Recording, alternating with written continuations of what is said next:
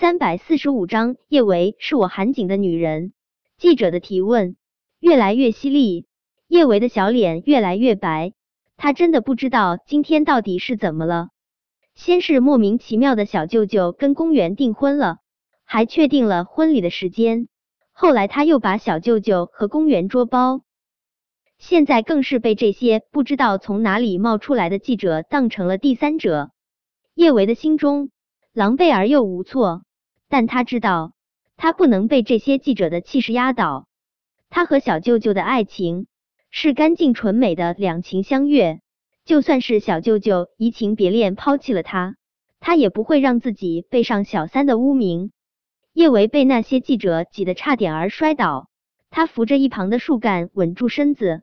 我不知道你们在说什么，我叶维从来都没有做过第三者，从来没有做过第三者。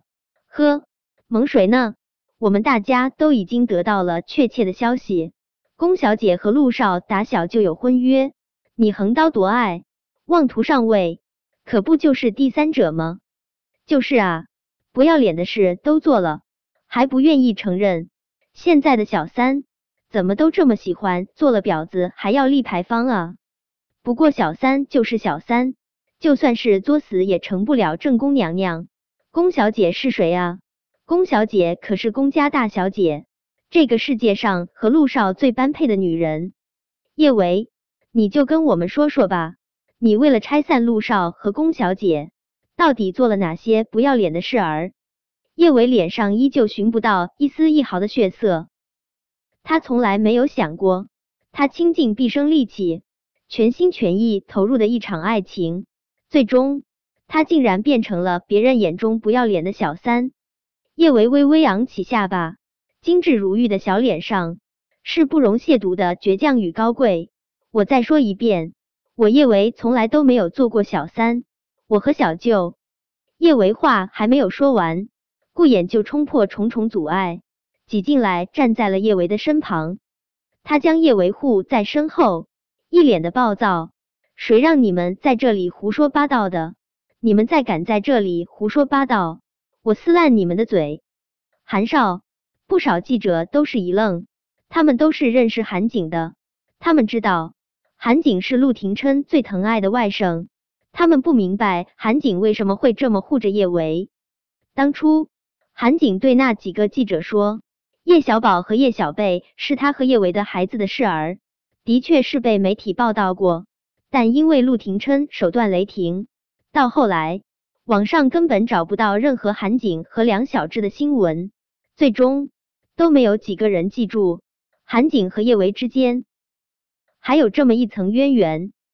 韩少，你是陆少的亲外甥，陆少的事情你一定知道。叶维破坏陆少的婚姻，他做了这么可耻的事情，你为什么还要维护他？是啊，韩少，你不是应该帮着陆少和宫小姐教训叶维吗？你现在是不是站错了队？韩少。你快点儿跟我们说说，叶维为了爬上陆少的床，到底做了什么不要脸的事？他是不是给陆少下药了？韩景的眉头紧紧拧起，感受到叶维的身子控制不住颤抖，他的脸色愈加黑冷了一些。公园找了整个海城的媒体来为难叶维，这事儿韩景是知道的。他得到这个消息的时候，他本来是想要阻止公园的。因为他心里清楚，公园这么做是要让叶维彻底无法在海城立足。他不允许任何人欺负他最爱的老大，但是他终究还是没有出手阻止，因为他也想做一件很重要的事情。他知道，老大若是被全城的媒体为难，他一定会很无措。而他卑鄙的想要做一次老大的盖世英雄，而且。他还想趁机把梁晓只是他和叶维的孩子的事情，当着所有的媒体宣布，顺便在万众瞩目下向叶维求婚。叶维心中只有小舅舅，他今天的求婚一定会失败，但这并不重要。重要的是，全天下的人都以为梁晓只是他和叶维的孩子，他和叶维真心相爱。小舅舅和公园才是一对。外婆那么在意陆家的名声，经过今天这么一闹，叶维再也别想进陆家的门。真的，当着媒体的面被叶维拒绝求婚，不会有人觉得叶维不喜欢他。很多明星都是男方求了好多次婚才点头答应，他被拒绝，大家也只会觉得这是甜蜜的拒绝，或者说是叶维对他真心的考验。大家更期待他下一次向叶维求婚。韩景的掌心微微冒汗，他眸光复杂的看了叶维一眼。他觉得自己这么做真的有些趁火打劫了，简直比公园还要可恶。可是怎么办呢？他太爱太爱老大，爱到愿意孤军奋战，破釜沉舟。韩景不顾叶维的反对，用力攥住叶维的手，他的视线森冷的从这些记者身上扫过。老大不是小三，我再说一遍，老大不是小三。你们再敢乱说，我韩景绝不轻饶。韩小胖，别说了。叶维不喜欢莫名其妙被人泼了一身脏水，但他更不想把韩景牵扯进去。韩小胖，这件事你别管了，我不想拖累你。这年头，不少记者最喜欢的就是找各种爆点。要是他们把韩景乱写一通，影响的不只是韩景的形象，还有韩景背后的韩氏。老大，你没有拖累我。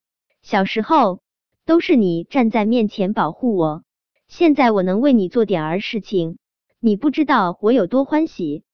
韩景从叶维的小脸上移开视线，他一字一句对着那些记者说道：“老大是我韩景的女人，若是有人敢欺她一分一毫，就是跟我韩景跟我整个韩氏为敌。”韩少真是太帅了，几个年轻的小记者花痴的叫出声来。平日里肥皂剧看多了，现在看到韩景对叶维的维护，他们竟是幻想出一部霸道总裁爱上我的甜蜜戏码。韩少这话是什么意思？叶维不是陆少的小三吗？怎么变成他的女人了？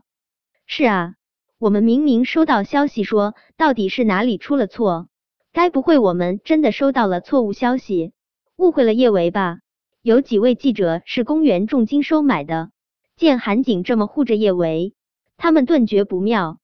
他们对视了一眼，其中最年长的一位上前，颇为义愤填膺的说道：“韩少，你说叶维是你的女人，这是什么意思？是不是叶维勾了陆少之后，又爬上了你的床？”本章播讲完毕。想提前阅读电子书内容的听友，请关注微信公众号“万月斋”，并在公众号回复数字零零幺即可。